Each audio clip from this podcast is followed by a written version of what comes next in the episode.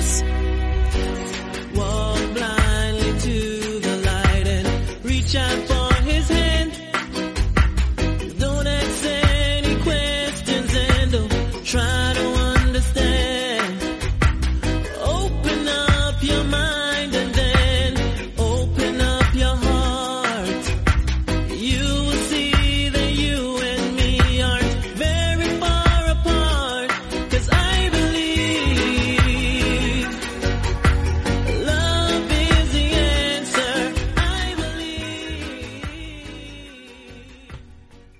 Muy buenas, bienvenidos todos a una nueva edición de Meme Adictos. Hoy es un programa distinto a lo que normalmente solemos hacer porque hay mucho Bellator, hay mucho UFC, se habla también de PFL últimamente por lo bien que está haciendo las cosas en cuanto a firmas y a roster, pero también hay otras compañías que no se tratan tan a menudo porque realizan pocos eventos al año, incluso a veces hasta, bueno, sí, hasta el año, ¿no? Quiero decir, porque hay algunos que sí que cada dos meses aproximadamente pues tenemos sus cositas, ¿no? Pero hoy uno de ese evento que vamos a tratar va a ser el de KSW 59.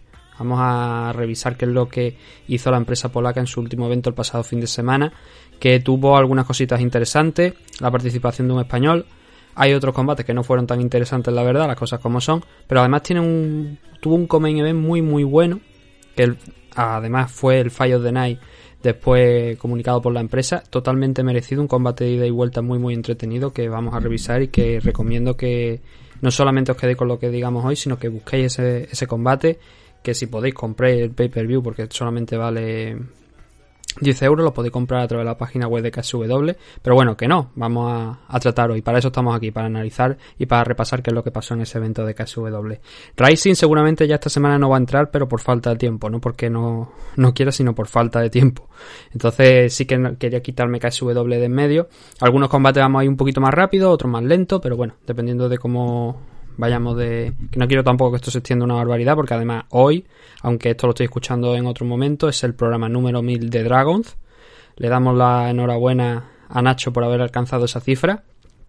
Y no quiero quitarle el tiempo ni los espectadores que puedan ver luego ese vídeo porque nosotros estamos grabando antes, pero estamos retransmitiendo a través de Twitch, twitch.tv barra TV, por si alguien quiere unirse en alguno de, los programas para participar, pues ya sabe dónde encontrarnos. Entonces vamos a empezar con el análisis de KSW, no sin antes hablar de, primero, la vía de contacto, donde podéis encontrarnos MMAdictos en Twitter y en Facebook. También en Instagram, MMAdictos bien bajo podcast. Por correo electrónico, mmadictos.gmail.com. Twitch, ya lo he dicho, YouTube es lo mismo, MMAdictos TV, la página web mmadictos.com y podéis escucharnos en Evox, en Spotify, en Apple Podcast y en Google Podcast. En todas esas plataformas podéis encontrarnos, pero adicionalmente si queréis tener, por ejemplo, acceso a la previa de UFC 260, que es mala suerte la mía, pero es que esto siempre es así, publica y a las horas ya se han caído dos combates o ha habido cambios, tal cual. La publiqué el, creo que fue la tarde del, del miércoles y al día, a la poca hora ya se habían caído un par de combates y era como, venga, maravilloso, genial. Pero pasa siempre al final. Pues si queréis acceso a esas previas y a otros contenidos adicionales, que sepáis que eso se puede hacer a través de Evox Premium y de Patreon. En Evox Premium, 1,49€, no vale más. Es que no podemos ponerlo más bajo. 1,49€, pues ahí tenéis acceso hasta, hacemos normalmente, pues, cuatro programas adicionales a lo largo del mes, además de todo lo que vamos realizando en abierto para, para que pueda acceder todo el mundo. Pero hay la previa duró hasta dos horas además. Algunos combates, como digo, se cayeron. Trabajo a la basura, ¿no? Porque cuando se cambian y se caen los combates, pues al final hay lecturas que ya no sirven. Eso por nuestra parte. Y luego la comunidad Dragon, dragonz.es. Ya van más de 80 cursos, por lo que ha dicho Nacho en el stream de hoy. Y más de 700 clases, multitud de vídeos. Yo ya he perdido la cuenta de, de cuántos hay. Y además, por formar parte de la comunidad Dragons, con todos esos vídeos tutoriales y esos cursos, tenéis acceso a otras ah, ventajas, que son un 15% de descuento en productos de la marca Dragon, con gastos de envío gratuito, que los podéis encontrar en la página web, un 50% de, eh, de descuento en eventos y seminarios que estén organizados por la marca Dragons y acceso a todo el registro de revistas, todo el historial de revistas de Dragon Magazine desde el número 1 hasta el actual, en formato digital. Eso sí, el formato en papel, pues en el momento en el que os deis de alta se os enviará la revista a vuestra casa. Todo por 12 euros, sin compromiso de permanencia ninguno. Que no os gusta, pues al mes siguiente os podéis dar de baja y os podéis suscribir al siguiente, al posterior, a ese mes que os deis de baja. Y no hay problema ninguno. Para más información, dragonz.es y en los canales de Nacho Serapio, Artes Marciales, todo junto, Artes Marciales en Twitch. Y luego también Dragons, acabado en Z, en YouTube y El Guerrero Interior. Esos son los canales, esas son las vías de contacto de Nacho Serapio y de su comunidad Dragon.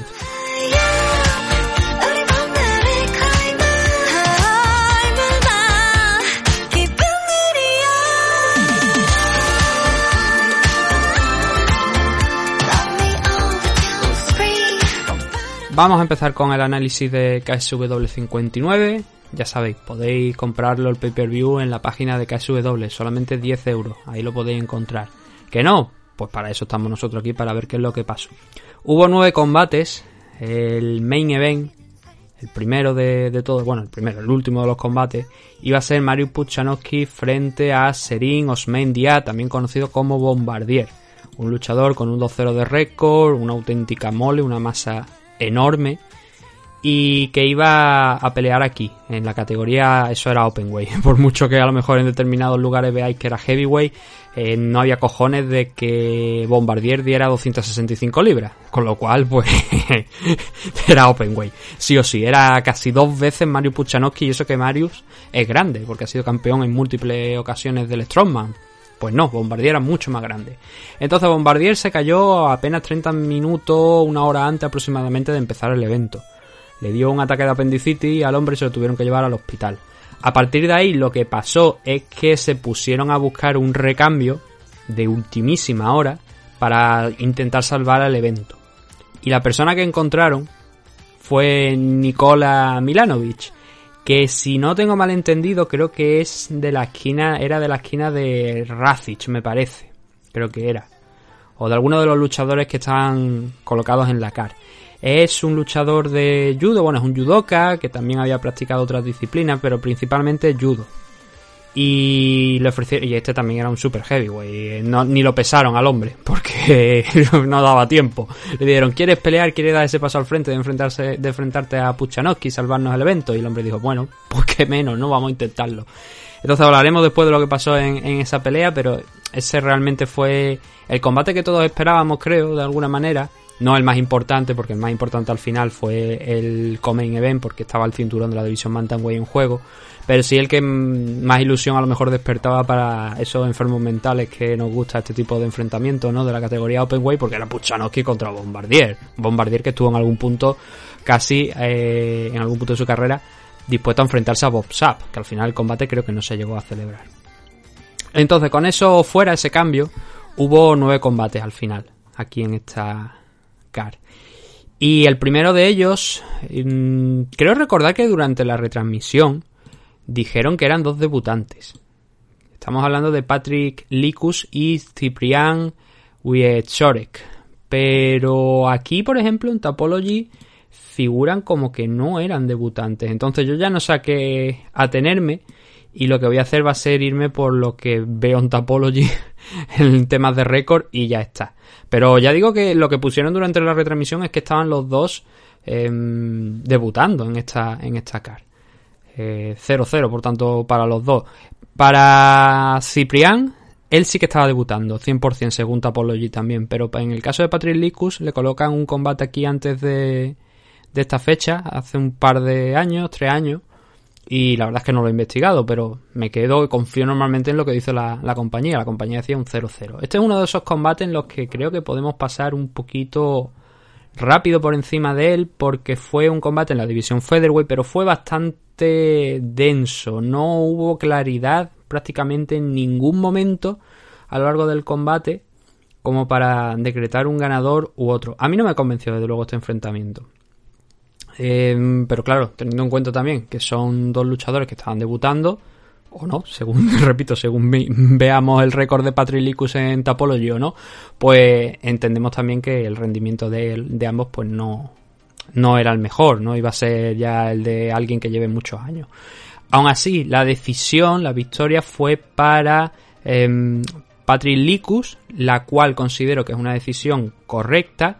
Y lo que estoy buscando por aquí, aquí lo tengo, que eran las puntuaciones de los jueces, porque en la retransmisión, cuando anuncian la victoria de un ganador, em, lo comentan, simplemente en inglés dicen decisión unánime y dicen el luchador que ha ganado esa pelea, ¿no? En este caso, pues fue Patrick Licus, pero la decisión fue un triple 30-27 a favor de, de Licus. ¿Cómo ganó este enfrentamiento? Pues el- hay que decir que para mí yo me muevo en eso, en un 29-28, un, 20 un 30-27, dependiendo de cómo veamos el segundo asalto sobre todo, porque la estrategia de Licus era ir al striking, el mantener la pelea arriba, el intentar castigar a Ciprián, y Ciprián era casi lo opuesto, digamos, que era derribar a, a, a Licus e intentar trabajar en el suelo. El problema para Ciprián es que si bien esa estrategia, por lo menos en la parte del control, de empujarle contra la jaula, el mantenerlo ahí, le estaba siendo efectiva, cuando llegaba ese, ese último punto de apretar el gatillo, de intentar derribar a, su rival, Licus se la apañaba para cogerlo con, en, en plena guerra de underhooks y sacarlo hacia un lateral, moverlo hacia un lateral, hacerle el tri por fuera y caer encima. Y aunque eso no durase tampoco una barbaridad ni mucho tiempo, esos takedowns al final iban a parar para Licus. Fue lo que pasó en este primer asalto, donde hubo mucha igualdad, donde Ciprián estuvo presionando, pero al final ese takedown yo creo que salvó los muebles para, para Licus. El segundo, a ver, eh, estuvo controlando el asalto mucho más tiempo que en, en- que en el primero. El problema es que aquí hubo también, creo que fueron dos, tres takedowns de ese estilo también, de cuando parecía que Ciprián lo tenía, acababa siendo él el, derribado. Y claro, eso ahí ya está, este asalto pues tengo división de opiniones. Yo aquí creo que por ejemplo este round lo gana Ciprián. Pero entiendo perfectamente que los jueces se lo den a, a Licus porque al final esos takedowns llegan de su parte, aunque como digo no, no consiguiese mantener al rival en el suelo. Y el tercero, quizás digamos que es el mejor asalto de, de todos porque ahí sí que pudo poner más freno a Ciprián. Ciprián no intentó tanto, bueno, no es que lo intentara, es que no conseguía acercarse tanto, cerrar esa distancia para meterse en esos intentos de takedown, de presionar contra la jaula Licus. Y sobre todo hay otro momento al final de este asalto donde vuelve a conseguir Patrick Licus un takedown en los últimos 20 segundos. Eso sí, Licus acabó exhausto el combate, pero con ese takedown yo creo que también salvó mucho los muebles en este último round donde se le vio pues más ágil con las manos, soltando, a pesar de que Ciprián quería ir en avance y, presionando a, su rival. Pero bueno, al final aquí la victoria fue a parar para Patrick Licus, como decimos, por ese 30-27. Yo creo que mínimo dos asaltos, primero, tercero, yo creo que son meri- meridianamente claros en su favor pero mm, un combate la verdad bastante malo. Uno de los combates que si compras el evento pues te lo ves pero si no no te vas a perder tampoco mucho que digamos.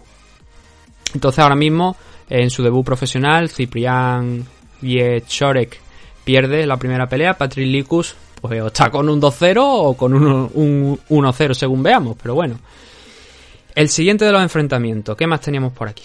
A ver, teníamos otra pelea que era la de eh, Sebastián Rajewski frente a Savo Lazic. Este combate estaba, en el caso de Sebastián Rajewski estaba con un 9-6 y Savo Lazic estaba en un 10-5. El combate se fue también aquí a decisión, por lo que fue bastante denso también. Pero la decisión se fue a parar para Rajewski por un triple 30-27 también. Este. Yo tengo mis dudas aquí, pero desde luego el 29-28 para Rajewski yo creo que como mínimo también es claro. Porque Lazic en los dos primeros tuvo una muy buena estrategia, bueno, tuvo una muy buena estrategia, es decir, la estrategia con la que se desenvolvió en este primer asalto fue, el primero, segundo, fue meter la cabecita abajo e intentar ir a por a por Sebastián Rajewski a, a base de striking. El problema que tuvo Lazic en este primer asalto es que fue derribado en dos ocasiones porque se pasó de frenada, pero no consiguió mantenerle Rajewski en el suelo. Lazic estaba mal en defensa de takedown, pero rápido para levantarse y para escapar y para no darle oportunidad a Rajewski de, de trabajar ahí. Y en el striking Lazic estuvo mucho más acertado en este primer asalto. Veo que los jueces no lo vieron así, sino que creo que le dieron más importancia, quizás a lo mejor a esos momentos, esos dos takedowns que consiguió Rajewski en esta pelea. Y aquí hubo una cosa que creo que fue un punto destacado, pero la verdad es que solamente lo he visto el combate una vez, no lo he visto dos veces, pero y creo que hay un momento donde el árbitro para la pelea por extras son esa, esa pelea en ese momento se detiene por dos codazos, dos o tres codazos que lanza Lazic y que creo que alguno de ellos va a la parte trasera de la cabeza. Y me parece que es inmediatamente cuando el árbitro detiene por unos segundos la pelea, advierte, oye, cuidado con esto, tal, y luego se vuelve a reanudar. Es un detalle quizás sin importancia, pero que hay, en, por ejemplo, a lo mejor en otras compañías donde no te detienen el combate, aunque tú le des el golpe en la parte trasera de la cabeza. Tiene que ser algo que el luchador se quede en el suelo doliéndose, sino, no. Aquí el árbitro cogió, detuvo la pelea durante unos segundos, advirtió y luego se reanudó. Entonces, el primer asalto se define por dos cosas: el striking de Lazic y el grappling de Rajewski, que le costó en cierto modo igualar el ritmo que le estaba proponiendo Lazic, pero que luego precisamente ese ritmo fue lo que le acabó pasando factura a, a. Y en el segundo sorprendió porque cambió Savage la estrategia. Antes lo habíamos estado viendo en el striking, ahora intentó un takedown, pero no lo consiguió. Y las tornas empezaron a cambiarse. Yo creo que aquí, a lo mejor en este punto, quizá Lazic ya estaba empezando a notar algo el cansancio, aunque no fue hasta la parte final de este segundo asalto cuando ya se le vio que le pesaban las manos, que ya le costaba. Pero Rajewski aquí tuvo unos muy buenos momentos haciendo daño a la contra Lazic. Como he dicho, él iba con la cabeza abajo intentando avanzar, pero en las finales faltaba apretar el gatillo en el último instante y Rajewski sí que lo hacía, con lo cual iba sumando puntos, iba complicándole la asistencia a Lazic. Y hubo momentos de este segundo salto donde Lazic consiguió con esa presión arrinconar a Rajewski, pero era más ruido realmente que, que striking efectivo que golpes que estuvieran sintiendo Rajewski. Entonces, a pesar de recuperar el ritmo, Rajewski lo frenó con esas contras y además tam- también sumando un takedown que no fue tampoco gran cosa, fue como casi todos los takedowns que realizó Rajewski a lo largo de este combate, pero que le permitió si había alguna duda, pues cimentar más una diferencia a su favor en este asalto. Y eso que he dicho, ¿no? Hace unos segundos, que Lazic al final de este asalto estaba prácticamente ya exhausto, bastante cansado. Con lo cual, mmm, íbamos a un tercero donde, como mínimo, estábamos 1-1. Pero sí que veíamos a un luchador mucho más fuerte, mucho más en- entero que el otro, que, que Savage. Eh, Lazic, perdón. Y, y eso fue lo que pasó en el tercero. Fue un. Lo que pasó es que Rajewski se lanzó a la ofensiva, vio que Lazic estaba bastante cansado y estuvo intentando trabajarle con todo lo que tenía a su disposición. Volvió incluso también a derribarle. Eh, bueno, no, el, derribo fue de Lazic, fue de Lazic sobre, sobre. Lo que sí que pasó, que eso fue más o menos a mitad del asalto, es que Rajewski se revolvió, intentó agarrar una pierna, Lazic leyó muy bien la película, salió de ahí, y entonces ya el último minuto fue Rajewski nuevamente dando un pasito adelante, intentando batir, dejándose todo lo que tenía sobre Lazic, que ya estaba muy, muy, muy cansado. Eh, Lazic volvió a derribar a Rajewski, pero nada, fue simplemente con un impulso con las piernas, lo sacó de ahí de esa posición Rajewski y, ahí se acabó la pelea. Entonces, en este salto, curiosamente, los takedown favorecieron a Lazic, cosa que en el primero y en el segundo no habíamos visto, pero sin embargo el striking fue a parar a Rajewski, cosa con la que Lazic había abierto muy bien el combate. En resumen, este tercer asalto también es un 19 para Rajewski por haber dominado gran parte del combate, de esa del asalto en base al striking y luego también impidiendo que esos takedowns fueran a, ma- a ma- le dieran mayores problemas en el suelo, quitándose prácticamente de encima a Lazic sin ningún problema. Entonces, una buena victoria, 30-27 según los jueces, los tres jueces, yo la quizá por lo menos un 29-28, algún asalto el primero especialmente fue disputado, pero que al final colocan a Sebastián Rajewski con un 10-6, un luchador que eh, cuando, o sea, antes de este combate estaba 1-1 dentro de, de KSW, ahora pues cae a ese... No, no, perdón, perdón, perdón, perdón. Me estoy, me estoy liando. Déjame que recupere. Estábamos hablando de Savo Lazic, ¿no? Savo Lazic pasa un 10-6. Pero él tiene dos derrotas aquí en KSW. Son dos derrotas consecutivas. Tanto en el debut, contra un hombre que precisamente tenemos dentro de unos cuantos combates. Me parece que estaba aquí, ¿no?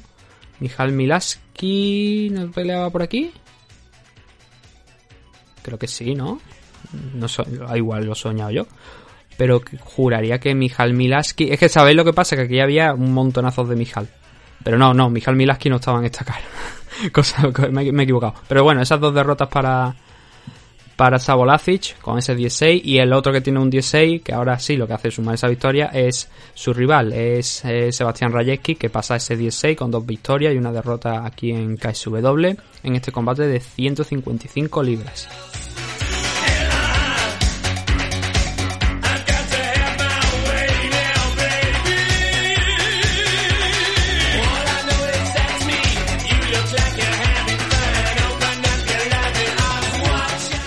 Ahora nos viene el de Lionel Padilla. Ahora el siguiente combate ya es el del español Lionel Padilla. eh, con un 8-1 de récord en el momento de entrar en la jaula. Y Adrián Bartosinski con un 9-0. Bartosinski es un auténtico animal. Lionel Padilla, pues bueno, aquí por suerte en España lo hemos podido disfrutar y hemos visto la talla de, este luchador. Debutaba aquí en KSW, Lionel, no, no así Bartosinski, que ya había estado. eh, no, no, sí, Bartosinski también debutaba aquí en KSW. Tenía la sensación de que, de que no, de que ya había peleado anteriormente, pero no. Debutaba aquí en KSW, pero para que nos ha- hagáis la idea de quién es Adrián Bartosinski, todos sus combates, menos dos, y eran nueve en el momento de entrar en la jaula, habían acabado por la vía del cloroformo, habían acabado por KO. Con lo cual ya nos dejaba esa imagen de este tío es peligroso, este tío pega muy duro, el combate por supuesto en 170 libras. Y Lionel también tiene un buen registro de finalizaciones, eso así. Pero la verdad es que su último rival digamos que no fue el más óptimo. En 2020 iba a pelear, finalmente el evento en el que iba a pelear se canceló y su última pelea se remonta a 2019 donde se enfrentó a un luchador que tenía un 4.33 de récord, según eh, vemos en, las páginas que nos dan los récords de, de los luchadores. 4.33 de récord ante un Lionel Padilla que obviamente dio buena cuenta de ese chico, de Andy Cona, en muy poquito tiempo. Son combates que igual en Estados Unidos no te aprueban, pero bueno. El caso, ¿cómo fue este enfrentamiento?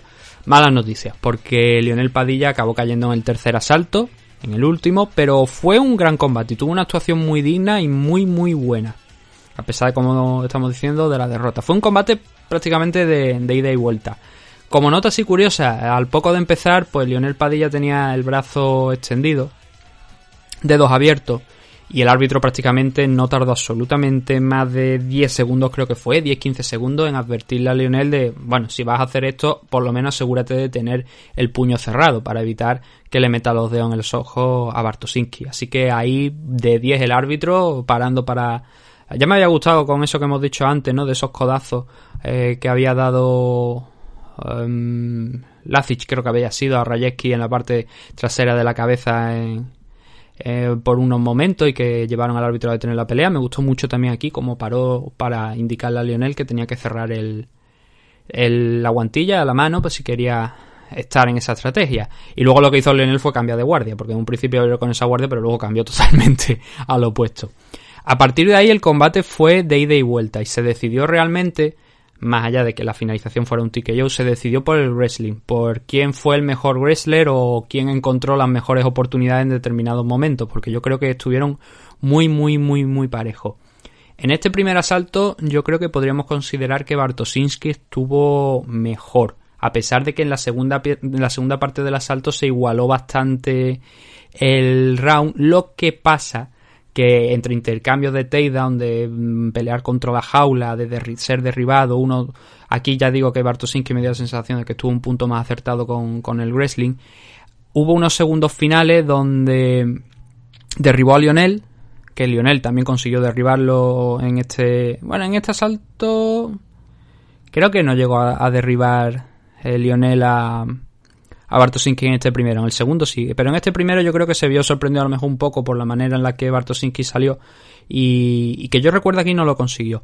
Pero hubo también un momento bastante complicado en la parte final de, de este round, como estamos diciendo, donde Bartosinski lo cogió, lo metió en una guillotina que Lionel acertó a pasar a la media guardia para disminuir esa presión en los segundos finales. No hubo mucho tampoco, no fue muy prolongada en el tiempo porque se acercaba el final del asalto y no, no tuvo Bartosinski oportunidad prácticamente ninguna de reajustar la guillotina, pero sí que eh, Lionel consiguió salirse a la media guardia, desde ahí obviamente frenar un poquito más la, la presión y llegar vivo al segundo asalto, donde sí, en ese segundo asalto sí que vimos a un Lionel mucho mejor. De hecho salió como un toro a investir a, a Bartosinski a intentar llevarlo al suelo. Le costó, pero lo consiguió en, digamos, en dos tiempos. La primera vez pues, aguantó Bartosinski contra la jaula, ya la segunda no. Ahí ya se fue al suelo. Pero a partir de entonces nos metimos en ese de intercambio de mm, se levantan, vuelven a caer, eh, consigue Leonel Padilla la posición superior. Incluso llegó un momento a caer en el mount, en la montada. Pasó Leonel Padilla a la montada, lo que pasa que no conseguía mantener al polaco en el suelo, Bartosinski le dio la espalda, empezó a levantarse, Lionel intentó ajustar un triángulo al cuerpo conforme se iba levantando, porque cargó con él Bartosinski, cargó con Padilla a la espalda, y lo que pasa es que se estaba cayendo ya hacia un lado.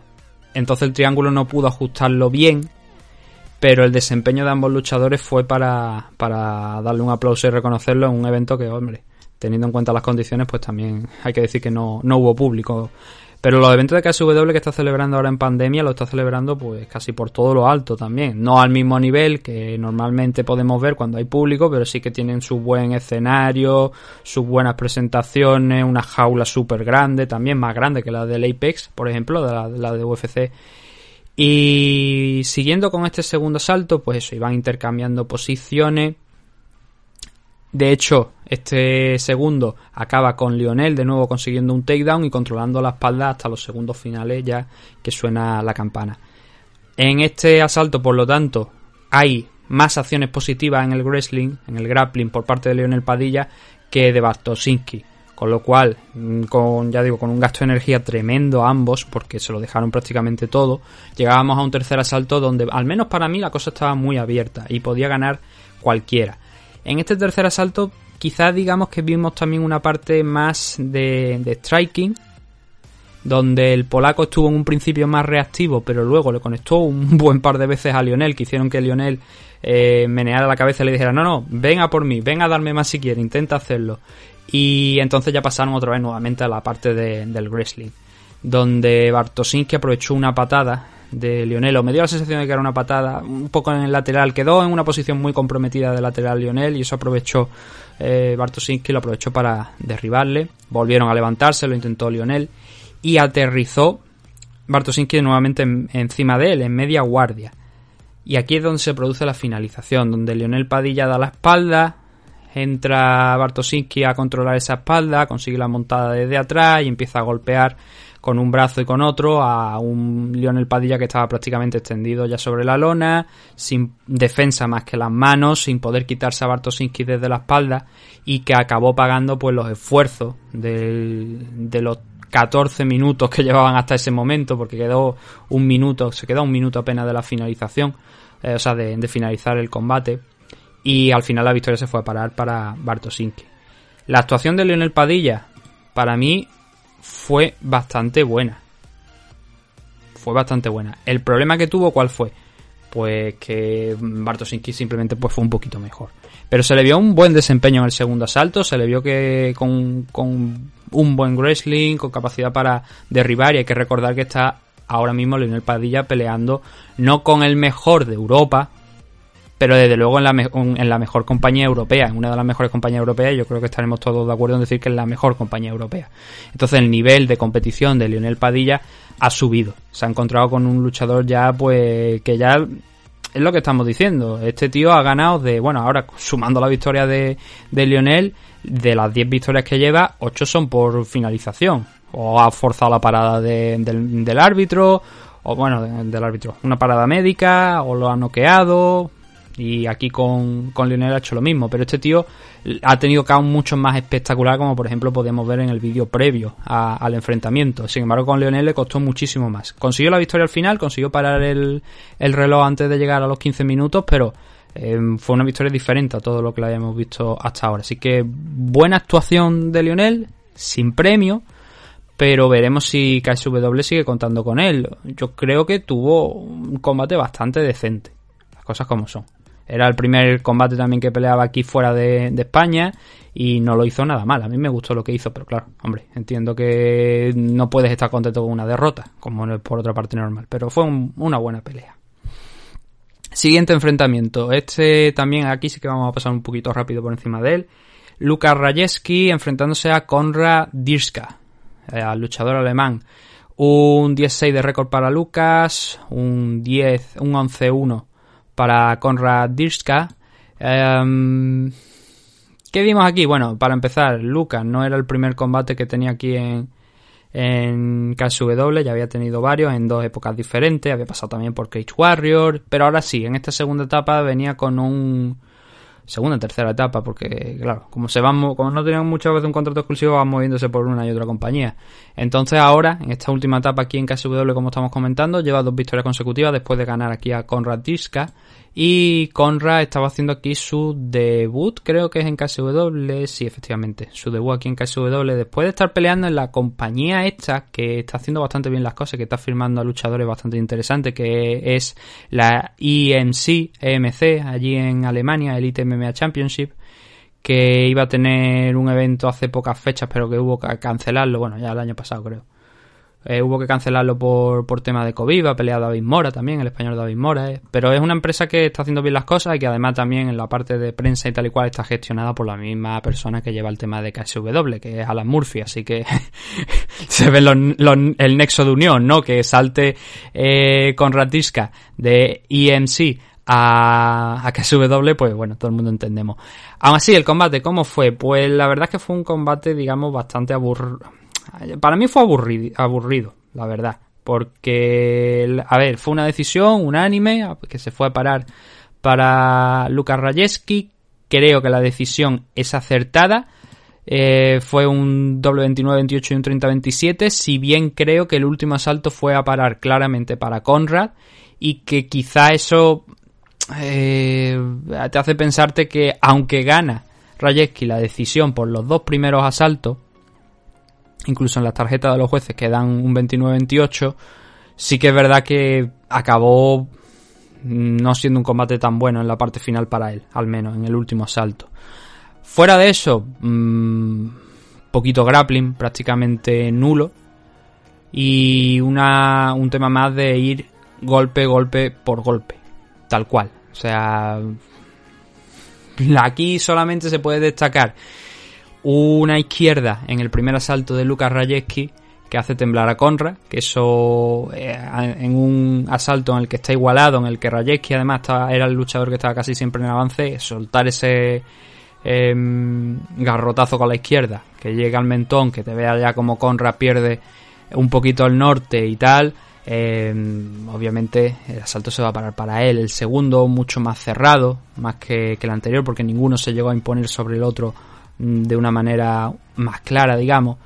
Y para mí eso sí, esos dos primeros asaltos son para Rajeski. El tercero es quizás el, que se ve una contundencia más eh, por parte de uno que, que de otro. Tanto hasta el punto que Conrad cierra el asalto, consiguiendo llevar a Rajeski al suelo por un error además de, de Lucas Rajeski y ponerse en una posición de lateral e ir castigándolo, intentando buscar eh, la finalización también, porque yo creo que en su cabeza supongo que estaba pensando que podía estar perdiendo el combate y no consiguiendo la finalización, pero sellando por lo menos ese asalto en su favor de manera clara. Entonces, para mí acabó muy bien el combate con Radirska, probablemente en otra compañía donde se jugara el combate completo podría haber ganado el enfrentamiento porque Rajeski no desconectó completamente, pero sí que no tuvo un buen asalto. Sin embargo, como hablamos de sistema de 10-9, o 10, bueno, 10-10, 10-9, 10-8, eh, los dos primeros asaltos sí que se pueden considerar que fueron para Rajeski. Con lo cual, ahora sube a eh, a un 11-6 de récord. Dos victorias ahora nuevas en esta nueva etapa, como hemos dicho, de KSW. Y Conra en su debut, pues cede esta derrota aquí por una decisión unánime que acabó bien, pero que no fue suficiente para alzarse con la victoria. Y el último de los enfrentamientos que vamos a comentar antes de hacer aquí una pequeña pausa, porque si no es que nos vamos hay que respirar un poquito también, es el de... Este, este puede que sí que lo conozcáis, este luchador, yo supongo que sí, estamos hablando de Darko Stosic, que lo hemos visto ya varias veces en UFC, de hecho es que este era su combate de debut aquí en KSW, peleó contra Yamaha Hill a principios del año pasado, fue despedido porque sumó tres derrotas consecutivas, solamente ganó un combate en UFC, uno de los cuatro enfrentamientos que tuvo, pero acumuló tres derrotas consecutivas y eso provocó que le cortaran, que le despidieran. Pasó un año hasta que lo hemos visto aquí en, en KSW. Y este era su combate aquí también de debut en KSW porque no había peleado hasta ahora en la compañía. Así que ha sido una gran adquisición para la empresa. Este combate era en 265 libras. Si recordáis, hemos estado viendo a Stosic en UFC en la división Light Heavyweight en 205. Pero aquí se lo ha visto grande y sin problema ninguno. Dio 231 libras. Su rival fue Mijal Glodarek, que dio en la báscula 242 libras, así que estuvieron pues más o menos en peso. Combate, digamos, medianamente sencillo para Darko Stosic, se impuso en el segundo asalto por TKO. cuando faltaban poquito menos de medio minuto para finalizar ese segundo asalto. Y la victoria también es bastante fácil de narrar, de ver qué es lo que pasó con, con esta pelea, porque Darko Stosic tuvo un game plan basado en el wrestling, en el derribar a, a Glodarek y a, trabajar en el suelo, cosa que era lo opuesto a lo que intentó Mijal. Entonces, a lo largo de ese primer asalto, creo que vimos alrededor de 3, 4 takedowns, más o menos, de Darko Stosic. También con sus sendo intentos de Mijal de levantarse, consiguiéndolo en, varias ocasiones, pero sobre todo lo destacado de, este primer asalto es el wrestling de Darko Stosic, la difícil defensa de takedown que, que sirvió Mijal para mantenerse de pie y que no lo llegó a conseguir y también el gran unpound de Darko Stosic que fue en gran parte no solamente lo que le dio el primer asalto claramente en este primer round, sino también luego la victoria en el segundo. Porque lo que pasó en el segundo es que volvió a ser derribado Mijal varias veces. Hubo momentos donde parecía que estaba intentando que Stosic como que o bien estaba empezando a cansarse o bien estaba bajando al menos algo el ritmo. De manera que mm, eso permitió durante apenas un minutillo, un minuto y medio entrar a Mijal un poquito en el combate, intentar hacer algo. Pero cuando Stosic volvía a explotar, volvía a derribarlo sin ningún problema y a mantenerlo en el suelo. Y fue precisamente en uno de esos takedowns, como digo, faltaban apenas 20 segundos para acabar el, el asalto, que Stosic estaba lanzando Gran and Pound, muy duro, pero hubo un momento, como digo, en esos 20 segundos finales donde se incorporó, se levantó completamente y volvió a caer encima de Mijal Blodare con un tremendo derechazo que impactó de lleno sobre el polaco que luego en la repetición se vio que mm, no apagó las luces por completo, pero sí que le hizo perder casi todo el sentido de la orientación y de dónde estaba. A lo que le siguió también creo que fue un golpe adicional, uno o dos golpes adicionales de Darko Stosic, pero en cuanto el árbitro sintió que con ese tremendo derechazo durísimo que lanzó hacia abajo Stosic en caída sobre el rostro de Mijal Blodar, en cuanto sintió que se apagaban las luces, dijo, corrió a, a balanzarse sobre Stosic para frenarlo y así por lo menos evitar esos golpes adicionales que luego se llevó alguno eh, Mijal Blodarek, pero bueno, son cosas que al final acaban pasando en el fragor de la batalla, ¿no? Stosic necesitaba una victoria, creo, porque después de esas tres eh, seguidas en UFC, el estar fuera de la compañía, pues siempre necesita una victoria para, sobre todo, justificar tu debut aquí en la compañía, ¿no? Creo que es una buena adquisición para KSW, haciendo ahora un 14-4 de récord. Vamos a ver si se mantiene en esta división heavyweight o baja a la light heavyweight. Eh, si no quieres cortar peso, pues es una buena opción también quedarte aquí en la división heavyweight, pero bastante pesado, ¿eh? 231 libras, 26 por encima de las que normalmente estábamos acostumbrados cuando lo veíamos en UFC. Y por contra, Mijal Glodarek cae a un 8-3 de récord, pero todas sus derrotas han llegado aquí en KSW. Lleva 6 combates en KSW. Eh, ha perdido 3 de los últimos 4. Su combate anterior fue una victoria. No quedó a su rival en muy poquito, en menos de un minuto, pero ahora contra un rival de mayor entidad, de mayor nivel, no ha podido. Digamos que todos los combates realmente grandes que ha tenido, por ejemplo, Oli Thompson, ahora Darko Stosic, todos esos combates los ha acabado cediendo, los ha acabado perdiendo. En el caso de Oli Thompson lo perdió por descalificación, porque fue un rodillazo ilegal lo que le llevó a esa descalificación.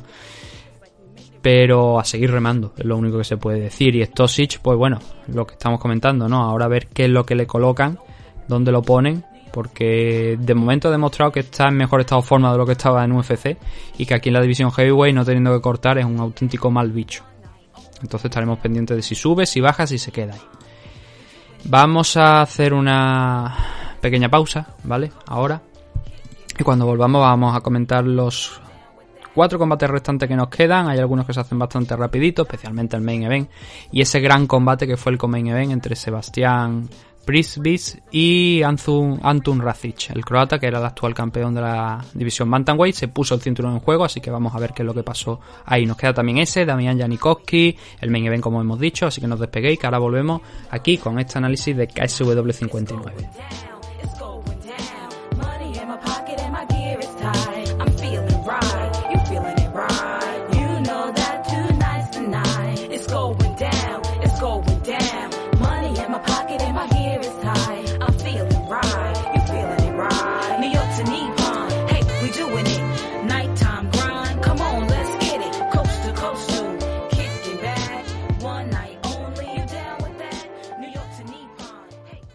Los Caballeros de Oak es un equipo deportivo especializado en la práctica de las artes marciales mixtas, el jiu-jitsu brasileño y la modalidad de grappling.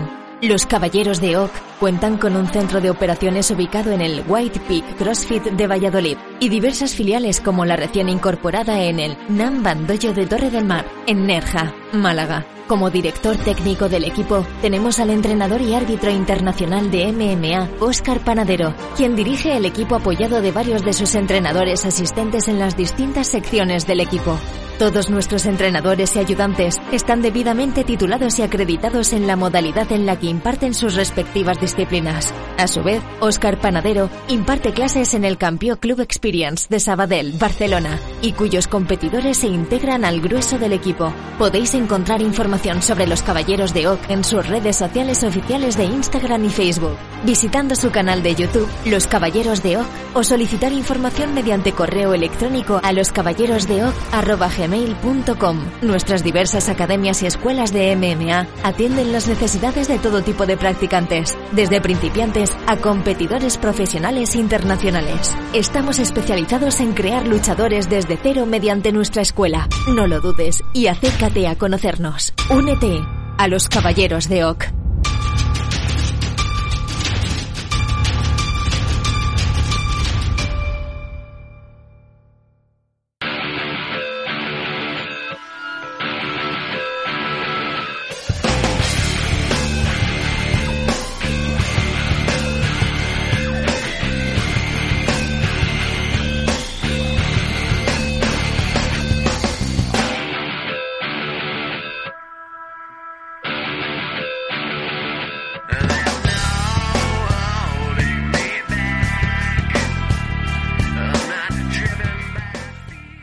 Estamos de vuelta ya en esta edición de Meme Adictos. Vamos a ver qué es lo que nos queda, porque nos quedan cuatro combatitos todavía. Y el primero de ellos es en 170 libras, en la división Welter, Mijal Pietrak o Pietzak, la verdad es que no sé cómo se pronuncia, contra Christian Kasubowski. Eh, combate que la verdad también fue bastante prescindible. Podríamos saltarnos tranquilamente y creo que nadie eh, lo echaría de menos. Fue una, una decisión dividida para Mijal, un 20 doble 29-28, un 28-29 para Christian Kastubowski y para mí es una victoria de, de Mijal. Por un 29-28 tengo yo también.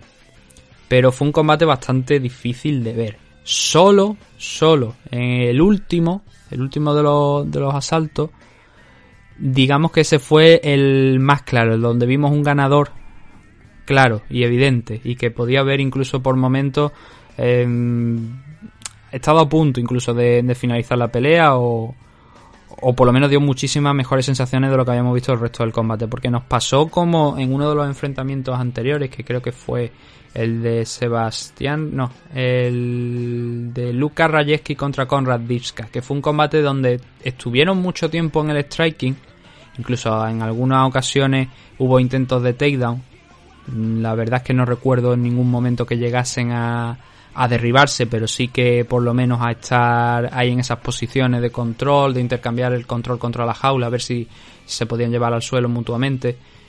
Sin embargo, el primer asalto, quizás a lo mejor para Christian, de hecho veo que los 29-28 le dan el primer asalto para Christian. Tampoco sé muy bien por qué, pero yo también coincido en que es para Christian, probablemente por mantener un poquito mejor la posición y empujar en determinados momentos algo más que su rival, que, que Mijal. Pero en el segundo asalto, tercero ya digo que el tercero es claramente para Mijal Piet, eh, Pietzak porque mm, es mucho más contundente. Ahí sí que consigue derribar a, a Christian, lo pone en el suelo, empieza a golpear y creo que se pasa alrededor de tres minutos prácticamente encima de, de Christian. Cosa que no había conseguido en los asaltos anteriores y claro, con la contundencia además del Gran and Pound para sumar un poquito más. Entonces el tercer asalto no hay discusión ninguna que es para Mijal Pietrak. Y el primero y el segundo, pues bueno, el primero yo creo que es para Christian Kazubowski, pero el segundo es para, para Mijal. Sobre todo hay una me gustó algo mucho de la parte final del último minuto, y no ya no del último minuto, sino los últimos instantes, 20 segundos de, de ese asalto, que estaba bastante igualada la cosa, pero hubo un momento de esos, esos segundos finales donde uno intentó un takedown, hubo un momento donde se separaron de ese intento y Mijal ahí aprovechó para conectar varios golpes consecutivos sobre Christian antes de intentar el suyo.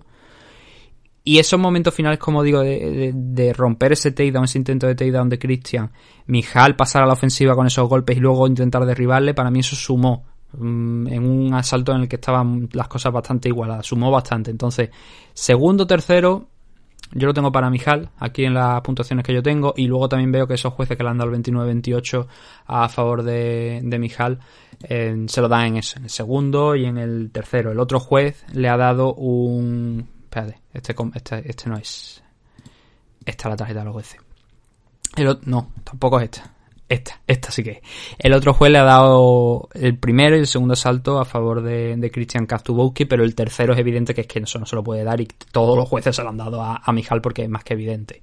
Decisión dividida, puedo llegar a entenderlo. A mí me gustó mucho más el trabajo de Mijal en el, en el segundo, especialmente en el tercero, pero en el segundo creo que esos instantes finales yo creo que decretaron la decisión para él. Combate prescindible también, de los que os podéis saltar si comprar el pay-per-view, pero hombre, ya que lo habéis comprado lo podéis tragar todo, ¿no? Eh, ahora eh, los luchadores ascienden, en el caso de Mijal, asciende a un 10-4. Es su segunda victoria consecutiva aquí en KSW. Perdió en el combate de, de debut aquí en la compañía contra Roberto Soldich, pero Roberto Soldich está muchos pasos por encima de la gran mayoría de la división. Y Christian Katsubowski cae aquí a un 9-2 de récord. Y él sí que ha tenido más combates en KSW. Estamos hablando de 6 combates. 6 combates de los cuales ha perdido 2. Uno contra Roberto Soldich también, pero es que es lo que, es lo que acabo de decir. Es que Roberto Soldich está por encima. Es el campeón de la división Welter y eh, va a ser difícil echarlo de ahí, incluso teniendo que desahuciarlo, ¿sabes? Con lo cual, pues, a ver cómo, cómo se la apañan, ¿no? Para sacarlo de esa posición. Y el otro ha sido ahora contra, contra Mijal. Entonces baja ese 9-2 de récord, pero bastante positiva la marcha de este chico de 26 años solamente aquí en, en KSW. Eh, lo que pasa que ahora tiene que volver a la casilla de salida. Eh, ¿Qué más? Ahora, Damián Janikowski, este sí, este creo que la mayoría de la gente que sigue KSW lo conoce. E incluso habrá gente que también lo recuerde porque fue medalla de bronce en los Juegos Olímpicos, creo que de 2012 me parece que fue. No es un super heavyweight, no, está peleando la división middleweight en 185 libras y este era su noveno combate profesional. Hay que decir que todos los enfrentamientos los ha tenido aquí en KSW, porque KSW pues coge muchas veces cositas especiales y en este caso pues cogió a Janikowski, lo acogió en la compañía después de los Juegos Olímpicos y le ha ido bastante bien. Este combate contra Jason Radcliffe con un 16-8 de récord, luchador que hemos visto en el en Cage Warrior, pero principalmente lo hemos visto en compañías menores de aquí de Europa. Aún así también tuvo alguna pelea en Bellator, ocasional, en eventos que se realizaron en Londres, creo que fue, me parece. Bueno, si no en Londres, pues en la zona del Reino Unido. No es que haya ido a, a Estados Unidos a pelear en, en Bellator, si no tengo mal entendido. Déjame que lo compruebe por si acaso me estoy equivocando. No, una fue en Israel, que además me parece que puede que fuera... Voy a comprobarlo, pero creo que puede que ese Bellator 188 de Israel fue en el que peleó Carla Benítez. eh, ta, ta, ta. No, no fue el que peleó Carla Benítez, pero por si acaso tenía las dudas, he tenido que ya mirarlo. Y el otro KSW, el otro evento de, de Bellator fue en el Reino Unido, en Londres. El caso que tiene combates contra gente pues, de relativo nivel. Veo por aquí Vinicius Moreira, veo por supuesto también John Salter, Oscar Pechota, que lo hemos tenido en, en UFC. Pero claro, un hombre que como digo no ha salido realmente de aquí de, de lo que es el circuito europeo. Tiene ya, la verdad es que no sé cuántos años tiene, pero no, no viene por aquí. Y lo ponían en, la- en el, en la ficha, pero no lo he apuntado y es un detalle, pero me pareció un luchador que ya creo que tenía su edad. La verdad es que no sé cuántos años tiene, pero me pareció que ya era un veterano. 16-8 de récord, como digo, mm, haciendo su segundo combate en KSW y perdiendo contra Damián Janikowski, contra el medallista olímpico, por ti que yo en el segundo asalto. Un combate que, mm, hombre, Radcliffe dejó ver que era un striker y a Janikowski eso le costó porque no conseguía entrar, no conseguía echarse encima de él, cerrar la distancia, ver si lo podía por lo menos poner contra la jaula, porque ya que estamos hablando de un wrestler como Janikowski, con cierta pegada, sí, pero de, de un wrestler, pues lo normal es que intentara cerrar esa distancia, echarse encima de él e intentar derribarle. Y fue lo que hizo, le costó, pero fue lo que hizo sobre todo en el último minuto, minuto 30 aproximadamente, porque ahí es cuando de este combate acabó en el segundo asalto, pero era en ese último minuto y medio donde veíamos a un Janikowski pues que se venía un poquito más arriba, que daba un pasito hacia adelante, no sé si es porque a lo mejor era el game plan que le dicho desde la esquina que tenía que utilizar. Entonces, él intentaba entrar en los primeros compases, ver si podía cerrar la distancia, pero ya digo que hasta el minuto y medio final, tanto de este primer asalto como del segundo donde consigue la victoria, la finalización, eh, explotan esos últimos momentos. Aquí creo que en este primer asalto solo lo consiguió arrastrar al final, en los últimos segundos, que fue importante porque el asalto estaba bastante igualado. No sé cómo lo dieron los jueces porque no hay puntuación de este asalto, pero para mí por ese arreón final fue a parar para Damian Janikowski. Perfectamente podría haber, eh, haber ido a, a, su rival, a Jason Radcliffe. Lo que sí creo que estaba claro después de ver este primer asalto es que ambos necesitaban algo más. Tenían que demostrar algo más porque la verdad es que no había sido un buen round. Gran parte de este segundo salto también lo controló Radcliffe desde la distancia, hasta que, como digo, minuto y medio final aproximadamente, intentó entrar ya Janikowski nuevamente con esa estrategia del primer asalto. Lanzó por los aires porque estuvo a punto de, bajarlo con muchísima dureza Janikowski, lo, le agarró la cintura, lo elevó con muchísima violencia y lo fue a estampar contra el suelo, pero controló la caída de frenando gran parte del daño. Pero eso sí, ya lo había conseguido derribar Janikowski, ya tenía ese objetivo de tenerlo contra el suelo, le cogió el lateral y a partir de ahí fue empezando a golpear desde, la, desde el lateral con la mano izquierda constantemente, intentando meter la mano por donde buenamente podía, hasta que finalmente encontró un uppercut por debajo de, de la guardia, de las manos que tenía a Radcliffe subidas cubriendo la cabeza, le metió el golpe por debajo de, de esa guardia, al mentón, y ahí fue cuando Jason Radcliffe dijo aquí, hasta aquí he llegado yo, estiró las piernas completamente, la posición quedó prácticamente a ras de lona, y ahí aprovechó nuevamente Damian para seguir martilleando ya ante un Jason Radcliffe entregado para forzar la parada del, del árbitro. Eh, con lo cual, la victoria era Janikowski, yo, er, yo, creo que era favorito para este combate, era gran favorito, era lo que yo también creo que deseaba KSW en el momento de elegir a, a, su rival, que ganara este enfrentamiento, y ha conseguido la victoria además de manera contundente. Le costó porque ya digo que solamente en los momentos finales de, los asaltos era cuando intentaba entrar y aquí le funcionó y luego con ese uppercut maravilloso al mentón por debajo de la guardia pues tuvo esa finalización, tuvo el premio de esa finalización eh, Damian Janikowski para ascender a ese 6-3 de récord. Eh, los combates que ha perdido, bueno, a ver, ha perdido contra Michel Materla, eh, perder contra Michel no, Mijal. Perder contra Mijal Materla, teniendo en cuenta que Materla es uno de los grandes clásicos de la compañía, eh, entendedme, eso no es nada que digamos una desgracia. Tío que ha sido campeón aquí en la compañía, que lo ha dejado prácticamente todo durante muchísimos años en, en KSW, pues normal, ¿no? Y además aquella pelea fue cuando solamente tenía era su cuarto combate de, de Janikowski. Luego perdió contra Alexander Illich, que también podemos decir que es un luchador bastante interesante. Y el, la última derrota fue en 2019 en KSW 52 frente a Simón Kolecki, que fue quizá a lo mejor el rival con menos experiencia de los que ha, con los que ha perdido, quiero decir, el rival con menos experiencia de con los que ha perdido. Y bueno, ahora haciendo a ese 6-3 que, estoy comentando, con dos victorias consecutivas. Vamos a ver qué es lo siguiente para Damian Janikowski. Y por contra, Jason Radcliffe bajase 16-8. Ya como hemos comentado, tenía una victoria en KSW, ahora una derrota, así que 1-1. A seguir trabajando, veremos si le dan más oportunidades o este es el último combate de Jason Radcliffe aquí en eh, KSW.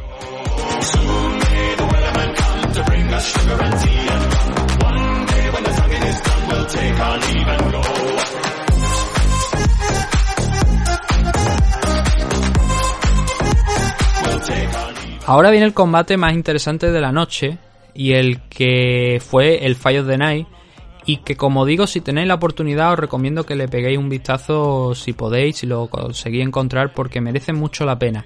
Estamos hablando de Sebastián Privic frente a Antun Racic. Antun Racic era, era, era, hay que decirlo así, era el campeón de la división Bantamweight, el croata. Además, un campeón con bastante ya recorrido a su espalda. Campeón en KSW, es que no conocía la derrota en KSW, mejor dicho. Pero también lo habíamos estado viendo pelear en One Global, en alguna que otra compañía europea.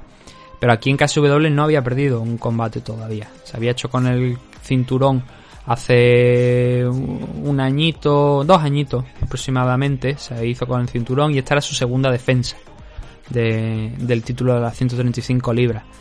Sin embargo, aquí hay varios motivos por los que, como estamos ya hemos adelantado, Sebastián gana este enfrentamiento. Fue una decisión unánime para Sebastián. La decisión fue un doble 49-46 y un 48-47. Yo mirando por aquí me inclino por el 48-47. Creo que puede ser una cifra justa, la verdad. Un 48-47 creo que puede ser una cifra justa. Pero aquí este era un combate bastante complicado para, para Antun Racic. Yo creo que nada más que cuando sonó la campana ya mm, veíamos la estatura y el alcance de uno y otro y yo creo que todo el mundo pensamos esto va a ser un combate complicado. Va a ser como ver a Volkanovski contra Matt Holloway con la diferencia en temas de altura, obviamente no de calidad, pero sí en temas de altura. Y aunque Volkanovski consiguió derrotar a, a Holloway en dos ocasiones, la segunda un poquito pues más discutible, ¿no? Eh, Racic tenía aquí una tarea bastante complicada por eso, por lo del alcance. Racic, 1,65 de altura, su rival 10 centímetros más alto y en alcance no tanto, 1,75 para, para Sebastián, 1,70 para, para Racic, pero claro, esa altura también se notaba porque él tenía que pegar un poquito más arriba, obviamente al ser más bajito pues las manos tienes que echarlas más arriba. Y el alcance lo estuvo explotando muy bien Sebastián a lo largo del combate. Fue una tortura constante para Racic el encontrar una apertura en el juego de, Sebastián que le permitiese acercarse lo suficiente para intentar al menos un takedown o incluso, pues bueno, también impactar y, y sumar puntos, hacerle daño a su rival para hacer lo que había estado haciendo hasta ahora. Que también es verdad que mm, hay que destacar que el tema de la estatura, el tema del alcance es algo que por desgracia para Racic ya ha tenido que sufrir anteriormente, pero que ha derrotado a muchos de esos rivales que le han puesto por delante donde también estaban en desventaja. Aquí hubo momentos donde parecía que también lo iba a lograr, pero Sebastián estuvo muy bien. Hay que decir que este combate de Sebastián aquí en KSW no era el primero ni mucho menos. Era el, eh, quinto y que no, el quinto no, el sexto y que ya había tenido anteriormente un enfrentamiento contra Racic, que no fue por el título, pero que le daba un poquito más de historia también a esta a esta pelea. En ese momento, como digo, pues prácticamente fue al inicio de uno y otro en la compañía. Bueno, en el caso de, Sebastián creo que lleva creo que era el segundo combate, en el caso de Racic creo que era el tercero el cuarto y de Racic tenía más experiencia. En aquel momento sí que le ganó, pero en este combate, como estamos diciendo, ahora la cosa había cambiado, habían pasado los años, Sebastián pues había estudiado, había tenido tiempo ya de, estudiar más a Racic, de madurar, y Racic tenía, aún así, en lo que consiguió en aquel momento fue la victoria, eh, aquí la tenía que, iba a ser más complicada. Y fue más complicada por lo que digo, porque Sebastián estuvo midiendo mucho mejor el alcance, estuvo peleando desde fuera sin volverse loco, controlando muy bien la distancia. Hubo momentos donde, claro, eh, eh, Sebastián tenía también que respetar la potencia de de de Racic, del campeón, pero estaba muy seguro en ese en utilizando el alcance y utilizando esa diferencia de altura para ir quitándose de en medio. Cuando avanzaba Racic él se quitaba se echaba hacia atrás y eso dificultaba mucho la labor de, del ahora ya es campeón. El primer asalto el primer asalto para mí para mi gusto es para Sebastián por eso, por lo del alcance, por el reach, cómo lo estuvo usando de manera inteligente para mantenerse a salvo y complicar la asistencia de Racic. El segundo, lo mismo, porque ahí vimos también, eh, ahí en el segundo salto vimos algo distinto, una vuelta de tuerca en la que Racic intentó ir a buscar el suelo. Porque, claro, vio que el striking iba a ser complicado dijo, bueno, pues vamos a cambiar, vamos a intentar derribar a Sebastián. Lo, cons- lo, intentó un par de veces, no llegó a, conseguirlo porque Sebastián reaccionaba muy, muy rápido. Bueno, miento, lo consiguió, al final. Eh, Al final, justo sobre la campana, consiguió derribar a, a Sebastián, pero claro, ya eso ya era tarde, ya no le contaba realmente para, para mucho, al menos para él y para su esquina, dio esa sensación de, bueno, al menos podemos intentar derribar a este tío porque nos está complicando muchísimo el combate arriba. Y segundo, primer asalto, los dos prácticamente calcados, con la excepción de que en el segundo asalto intentó eh, Razic entrar en el juego de los takedown, intentar en algo de wrestling. El tercero es el mejor asalto de todo el combate. Aquí tanto uno como otro estuvieron a punto de finalizar la pelea. Eh, Razic, cuando digamos que peor lo estaba pasando porque mm, Sebastián había conseguido encontrarle un poquito más el timing y apretarle un poco más de lo que estaba haciendo hasta ese momento, Razic le metió una izquierda que hizo que Sebastián se pusiera a la defensiva. Pero totalmente, porque le... No, no, espera, espera, espera. Vale, no. Déjame que... Porque es que es una secuencia... Déjame que recupere porque es una secuencia muy concreta. Es una derecha de Sebastián. Lo primero, el primer lance que hay... Porque tengo, es que tengo puesto aquí cosas con mayúsculas, cosas sin mayúsculas, y al final me he ido más adelante de donde me quería ir. Entonces, a ver, lo primero, para que yo me haga la, la- la película en la cabeza. Lo primero que sí que está que- que- que pasa es una derecha de, de Sebastián que hace que tiemble Razic, que hace que retroceda de manera descarada. Pero precisamente era eso lo que estaba, lo que estaba contando. Cuando Sebastián está en sus mejores momentos y el tío está soltando porque se ha venido arriba, ha visto que Razic ha sentido el, el golpe y que tiene esa oportunidad de finalizar la pelea, Razic le mete una izquierda que hace que Sebastián se vaya de boca. Reacciona rápido, porque se levanta, retrocede, se pone a la defensiva, pero ya Razic le había vuelto a hacer daño. Y Sebastián intentó combatir el fuego con fuego hasta que Razic agarró una pierna, la elevó, consiguió el takedown, que no había conseguido en el segundo salto hasta el final, pero aquí sí que le quedó un minuto y medio aproximadamente y sobre todo con el daño, tremendo daño que había hecho con esa izquierda, porque no, Sebastián no lo había sentado, no había sentado a Razic a pesar de que le llegó y el croata tuvo que ir hacia atrás algunos pasitos para decir, oye, eso lo he notado pero le devolvió tal zambombazo que eh, Sebastián sí que tuvo que besar la lona y levantarse y luego eso le sirvió a Razic para ganar el primer round. Por lo menos para mi punto de. para mis puntuaciones. Vamos, hasta ahora que estamos, ya hemos alcanzado ya la mitad del, combate, vamos a mirar cuáles eran hasta este punto las puntuaciones de, los jueces. Y estamos viendo que. eh, eh, eh, eh, bueno, a ver, la esquina roja es la de, Razic. Tres jueces, obviamente, le dan este, este tercer asalto. Los tres jueces le dan este tercer asalto a, a Razic. En los casos anteriores, en el segundo y en el, en el primero y en el segundo, dos jueces se lo dan a parar a Sebastián, que creo que es lo, el- lo lógico, es lo, ahí estoy muy de acuerdo. Y el primero de los jueces se lo da a parar a, a Razic. Va a parar ese primer asalto, según este juez, a, a Razic. Entonces, en este punto, había dos jueces que ya le estaban dando la victoria a Sebastián, había un juez que le estaba dando la victoria a Razic. A partir de aquí, tras lo que he dicho, un tercer asalto espectacular que puso la pelea al rojo vivo. Nos vamos al cuarto, donde Sebastián al principio todavía no estaba recuperado del todo y era una cosa más que notable, con lo cual Razic eso lo intentó explotar, incluso intentó ver si lo podía derribar en múltiples ocasiones para ver si podía continuar con el trabajo que había hecho en el segundo asalto. Hay una patada de Sebastián completamente a la entrepierna de Razic, en lo cual eso le concede unos cuantos segundos más para recuperarse y a partir de ahí sí que ya se le nota que está un poquito más eh, entero de nuevo.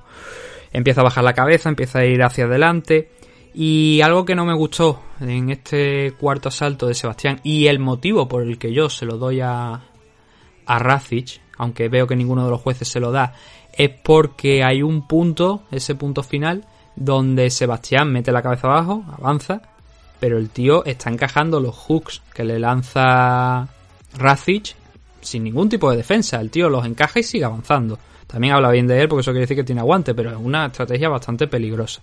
Aún así, Sebastián, hay que reconocer que cuando quedaban 20-30 segundos empezó a lanzar rodillazos, empezó a hacer daño y además también acabó por encima de en el suelo de Razic porque Razic mm, se desestabilizó en uno de los golpes no porque le hicieran daño sino que se desestabilizó hubo un, golpe giratorio y Razic cayó al suelo Sebastián se le puso encima y entonces los segundos finales acabaron con Sebastián encima.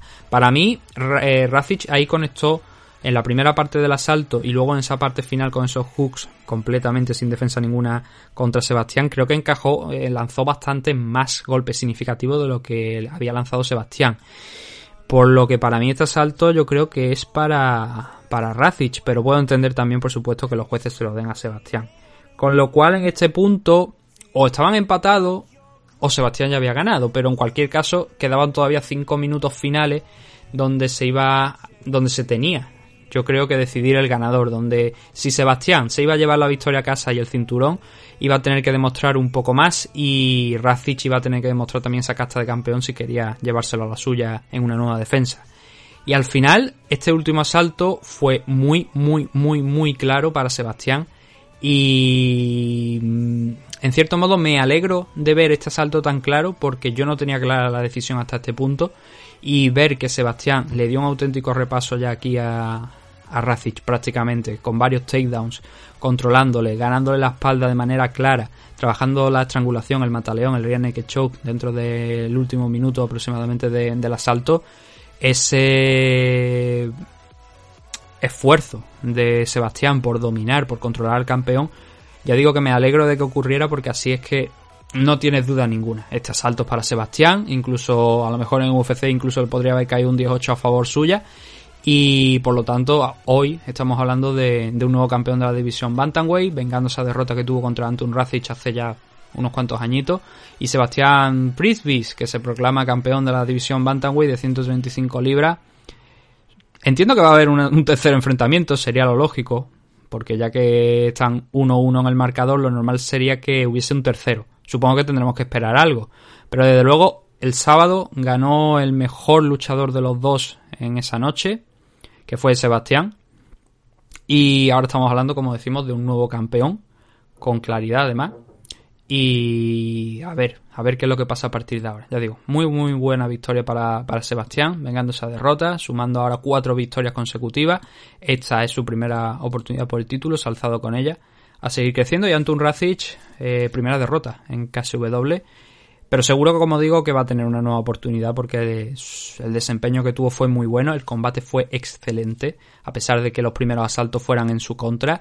A partir de ese momento, Racic demostró casta, demostró esa potencia de caos que en principio tampoco es que haya demostrado mucho a lo largo de su carrera, porque gran parte de las victorias llegan por decisión, pero que aquí demostramos que demostró que sí que está, ese, que existe esa potencia, esa pegada para noquear a sus rivales y que Sebastián así la, la sintió también. Y como digo, combate que os recomiendo ver, este Sebastián Privic frente a Antun Racic y que luego fue el Fallo de Night. Hubo también dos caos de Night que fueron el de Darko Stosic. No, bueno, solamente hubo do- dos bonos de la noche. El caos de Darko Stosic, la victoria por caos de Darko Stosic y este Fallo de Night que hemos comentado ahora. Y mm, luego, ya, por último, tenemos el main event, que es el de Mario Puchanowski frente a Nikola Milanovic. Este combate solamente duró un asalto y ya hemos explicado al principio del programa cómo se llega a este enfrentamiento. La situación, ¿no? Pues que Nikola tiene que sustituir a Bombardier en cuestión de una hora porque mm, se ha caído del combate por apendicitis el hombre y ha tenido que ir al hospital, con lo cual no estaba en condiciones para pelear. Y Nikola Milanovic, un luchador de judo, de sambo, pues dice, bueno, esquina de uno de los luchadores que, como he dicho, creo que me parece que era Racic, pero ahora no tengo en mente exactamente el dato. Y el hombre dijo, pues bueno, qué remedio, voy a tirar para adelante. Y aceptó el reto, se subió, no le salió bien la jugada. Y bueno, son cosas que pasan. ¿Qué pasó en el enfrentamiento? Pues, a ver, Milanovic salió a, arrasar a, a Puchanowski como si fuera un saco de patata, fue a por él. Y en un principio estuvo bien porque consiguió cerrar esa distancia, consiguió ponerlo contra la jaula. Ahora, el problema es que hay un momento donde intenta hacer el clásico throw de judo, de lanzarlo por encima de la cadera y derribarlo. Falla completamente porque Puchanowski prácticamente no se mueve. Y luego vuelve a intentar derribarle porque como ha fallado, queda en una posición algo complicada Milanovic y se tira la cintura. Y hay un punto donde eh, Puchanowski agarra la jaula. Cuando se tira esa cintura, intenta sacarlo ahí de la jaula, Puchanowski agarra la jaula. Y el árbitro o no lo ve o no lo quiere ver. Pero eso impide que Milanovic, no sé si, no sé si que complete el takedown, pero al menos sí que lo sacara de ahí, de esa posición. Y es algo que me llamó mucho la atención, que no entendí cómo el juez no lo vio. Tengo por aquí por delante ahora mismo y creo que me parece que era de la esquina de Darko Stosic, no de de, de Racic, sino de Darko Stosic. creo. Eh, de todas formas, no, no me hagáis mucho caso sobre el dato. Y... Claro, ese, ese es un detalle importante del combate. El, Mario Puchanowski agarrando la jaula, porque impide que, sea derribado o por lo menos que salga de esa posición. A partir de ahí, pues el pobre de Milanovic se hace la tortuga y Puchanowski simplemente pues tiene que pegar y pegar y pegar hasta que se final, da por finalizada la pelea, que no pasa mucho tiempo hasta que eh, acaba el enfrentamiento porque así lo decreta el árbitro. Un combate que ya digo, por las circunstancias pues no era lo que nos habían prometido, no era lo que esperábamos, pero era lo que tuvimos al final. Entonces pues nos lo comimos y poco más que decir. Milanovic el hombre pues lo intentó, le puso en- su empeño en los primeros segundos, pero cuando vio que aquello no iba a ir hacia ningún lado, digo yo me quedo aquí. Me hago el muerto, me van a pagar igual y, y ya está. Me sabe mal por él, por este hombre que había dado ese pasito al frente, más que nada por eso, por el tema del agarre de la jaula, que creo que podía haber cambiado algo la pelea teniendo en cuenta que son dos luchadores muy grandes y muy pesados. Si Milanovic conseguía ponerse encima de Mario Puchanowski, pues lo mismo Puchanowski le habrían amargado la noche. Pero bueno, una victoria mm, relativamente sencilla para Puchanowski, tampoco es que la celebrara, porque yo creo que vio, entendió también que no era el momento. Y ahora suma Puchanowski un 14-7, tiene ya 44 años. Yo creo que no está muy lejos ya de, de acabar su carrera, pero ahora suma dos victorias consecutivas Puchanowski. Yo creo que todos conocemos a Marius, ¿no? En mayor o menor grado. Todos hemos escuchado un poquito hablar de él. Un hombre, pues como Janikowski, que empezó su carrera aquí en KSW y que ha ido ascendiendo, que ha ido peleando contra gente, pues de bastante nivel. Ya sí que es verdad, digamos, que en su parte, en la parte final de, su carrera, muchos de ellos, pues por ejemplo tenemos a Son McCorkle, que pasó por UFC, tenemos a Jake Thompson, a Colossus Thompson, tenemos a Tim Silvia, eh, luchadores que ya estaban en la parte final de, como decimos, de, de su carrera. También ha enfrentado a Karol Bedorf, que Karol Bedorf estamos hablando de un histórico también de KSW. Si no recuerdo mal, creo que Karol Bedorf fue el primer campeón de la historia en la división heavyweight, me parece, de, de KSW, si no estoy yo muy confundido. Lo mismo me estoy equivocando, pero me suena que fue el primer campeón de la historia de KSW en la categoría heavyweight, o por lo menos uno de los primeros, eso sí y contra él perdió. Ya digo que es bastante limitado el Mario Puchanowski, pero bueno, queda para estos freak show y, es de lo que ha hecho su carrera, además de esos combates con gente bastante veterana. Y eso era el resumen de KSW 59, porque no hay más. Estamos sobre la hora de programa y es que no hay más. Ha habido algunos combates, como digo, que fueron más malillos, que fueron prescindibles, unas decisiones, digamos, un poquito aburridas. Pero hubo otros enfrentamientos excelentes, como el Racic contra Sebastián Prisvik y, por supuesto, también la pelea que nos interesaba a nosotros de Lionel Padilla. Hay un evento ya puesto para el 24 de abril de KSW, que será KSW 60, donde hay tres combates. Y, por ejemplo, tenemos aquí a un jugador que ha sido, bueno, un jugador, un luchador que fue jugador profesional de la NHL, me parece que fue, que se llama Thomas Narmo, que va a enfrentar a Izuabe Ugono, otro freak show, también un luchador que ha pasado por el mundo del boxeo, que es boxeador, con lo cual esto aquí otra pelea de, de estas de las de, la de freak show. Eh, los dos creo que están haciendo su debut aquí en KSW. No, en el caso de, de Ugono ya, ya peleó aquí anteriormente en KSW. Este sería su segundo combate. Y eso se va a celebrar el 24 de abril. Además de ese enfrentamiento, en 265 libras Openweight seguramente, aunque ponga aquí 265, vamos a tener a Marian Ziolkowski contra Maciej Kachesko, que va a ser un combate por el cinturón de la división Lightweight, que ahora mismo está en manos de, de Marian Ziolkowski. Después de que lo tuviera Mateo Ganro, pues como bien sabéis, Ganro tuvo que dejarlo vacante porque saltó a UFC y precisamente la última pelea antes de proclamarse campeón de, de la categoría por, para Ziolkowski fue contra Ganrod. Fue una pelea por el título que perdió. Entonces le dieron la oportunidad a él y a Roman Simansky. Eh, Simansky cayó derrotado. Con lo cual, como estamos hablando, Ziolkowski se proclamó campeón y ahora va a tener esa primera defensa contra eh, Maciej Kachesko, que tiene un 7-1 de récord. Pero eso será en KSW 60, ¿vale? Ya hablaremos de ello cuando toque. Y va a ser el 24 de abril, el mes que viene. No vamos a tener que esperar mucho para ver un evento de, de KSW. Nada, nosotros ya lo vamos a dejar aquí por hoy. Espero que os haya llamado la atención este evento de KSW 59. Si lo habéis visto, comentad también algo ahí abajo en la, en la barra de comentarios de iVoox o por Twitter o por redes sociales qué os pareció el evento, si lo pensáis comprar, si os gustó, si no os gustó, si esperabais más, menos y también algo, ¿por qué no?, de la actuación de, de Leonel Padilla. Nosotros volveremos mañana. Seguramente mañana grabaremos el programa de preguntas y comentarios en directo. Mañana, ya digo, eh, por hoy seguramente, porque esto estará subido el sábado. Eh, entonces el sábado grabaremos el, programa de preguntas y comentarios que saldrá publicado el domingo. Pero si queréis participar, ya sabéis, twitch.tv barra. Ahí podéis participar eh, durante la, grabación con vuestras preguntas y vuestros comentarios que los iremos hablando en directo. También trataremos algunas noticias adicionalmente para tener algo más de, de contenido a lo largo de ese programa.